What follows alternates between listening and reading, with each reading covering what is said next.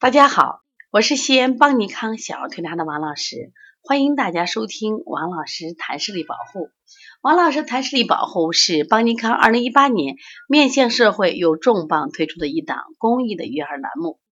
这是邦尼康继二零一六年推出王老师临床医话，二零一七年王老师教大家看舌象治疾病，黄老师讲临床之后，又推出的第四档公益育儿栏目。这在喜马拉雅和荔枝都有，希望大家可以关注。这几个栏目我们一直在持续在做啊，已经持续了好多年了。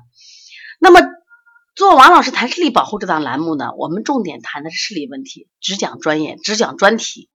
什么意思呢？因为现在在我们的身边，就你能看到有越来越多的孩子因为远视、弱视、斜视、近视、斜视，他遭受到这种疾病的困扰，就是视觉障碍的困扰。给学习和生活带来了很大的那个不便，而且呢，就是高度的这种视力问题，它往往会引起孩子形成低视力或者失明，或引起其他病变。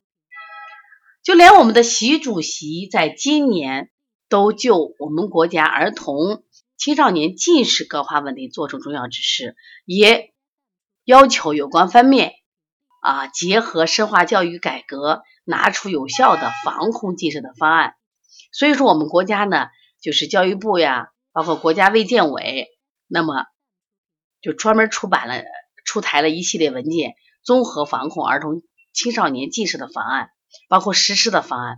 但是呢，我们的很多家长其实还没有重视，还没有了解，就因为他们对这种视力保护的问题可能了解的不够透彻。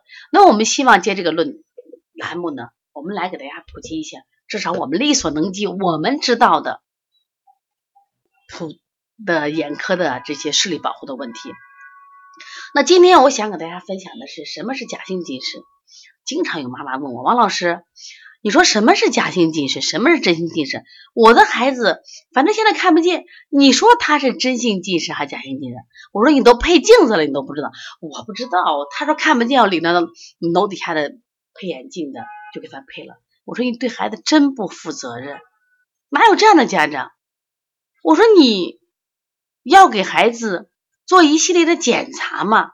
他说检查了呀，他的这个呃验光了呀，人家说他有一百多、二百多近视，我就给他配了。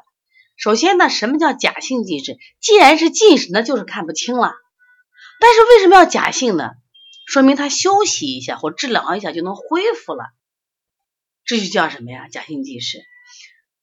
假性近视其实是一种近视现象。怎么讲呢？要讲假性，必须讲真性。其实我们国家大多数青少年的近视是轴性近视，是眼轴变长了造成的近视眼。也就是说，他的眼睛轴长比同龄孩子要发育的过早，变得更长。那现在我们的小孩从小都学习啊，那么。小小小的年纪都读了几百本书，那在这样的情况下，那我们的孩子他自然就出现什么问题？眼轴过早发育嘛。那么作业多啊，报的班多，眼轴发育比同龄人要长，这就叫真性近视。真性近视，他的视力通过按摩呀，通过一些训练呀可以提高，但是已经长长的轴是变不了的。所以说，医生说这就叫轴性近视。呃那么什么叫叫真性近视？那什么叫假性近视呢？假性近视就是说，我们的眼睛啊，它是可以调节的，就是我们的眼睛像一个照相机一样，它是可以调焦的。平常我们近距离看书的时候呢，单用眼睛本身的静态的屈光力是不够的，它需要睫状肌和晶状体同时工作，使眼轴暂时变长，获取有三百度的动态调节的屈光力。就是你懂不懂这屈光力没有关系，那我就告诉你，就是说我们眼睛有这个调节功能。那么调节功能，它干近近的时候不要调节嘛，它由近看远的时候，正视眼的睫状肌和晶状体就能很快的放松，调节屈光力消失，眼轴呢就恢复的正常。如果你这个孩子最近啊长期写作业，然后长期练钢琴，那么他就出现了这个眼轴。暂时变长，就是睫状肌和晶状体永远处于一个高度的什么调节状态，所以孩子就看不见了。可是回家睡了一觉，或者带过来按摩按摩，或做一些视力训练，哎，不就好了？这就叫假性近视。但是假性近视它能不能变成真性？它一定会变成的。你像过去的孩子，他们不是高考完，很多孩子是都近视了，但是高考完书本一扔，好了，这就好了，说明啥情况？它是假性近视。如果你考好完不看书了，你还是什么呀？看不见，那就是真性近视。那么如果是长期的这种假性近视，家长没有得到重视，那么他的眼轴长就由暂时的变长，就变成什么呀？长真成真的变长，那这个时候就没办法了。所以说，实际上这个假性近视和真性近视的主要的区别就是，真性近视的眼轴已经变长，不能恢复正常；假性近视变长的眼轴还能恢复正常。这我们要查眼轴了，到医院专门可以测眼轴。专门我们也有一节课分给大家分享一下眼轴的这个话题，所以你到医院验光的时候，让人给你查下眼轴。再一个，他做一下散瞳，做完散瞳以后，他不是通过散瞳，他睫状肌麻痹，他的屈光那一块部分就消失了，真实的得到孩子的眼睛情况。千万不要轻易的到机构就光一测视力就配镜子，不敢这样子。到专业的机构啊，或者到专业的医院去做一个散瞳。有人说啊，散瞳好不好？对孩子有影响。但是如果你不想让孩子被近视了，或者他本来就假性近视，你就直接戴个眼镜，那么这个时候孩子就变成真性近视了，因为你过过于调节了嘛。所以说一定要带孩子到正规医院去做一个什么呀散瞳的检查，或者让孩子最近呢就是减轻一下，不要急着配镜，减轻他的学习量。减轻弹钢琴，减轻他的近距离用眼，哎，他发现好了，这就是假性近视呀。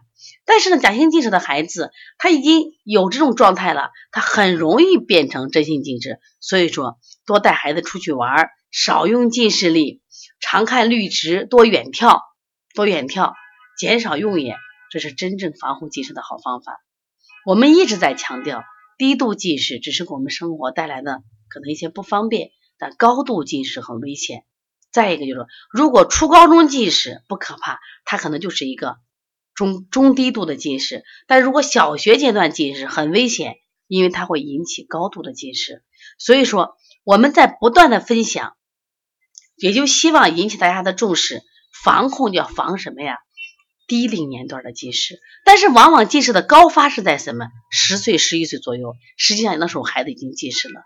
所以从幼儿园我们就开始什么呀？最防控近视，所以如果在呃工作中或者你的孩子有什么问题，可以直接打我电话幺三五七幺九幺六四八九，也可以加我微信幺五七七幺九幺六四四七。同时想咨询邦尼康视力调理或者参加视力调理培训的，可以加邦小兵的微信幺八零九二五四八八九零，或者直接拨打邦尼康电话零二九八八二五五九三六。谢谢大家。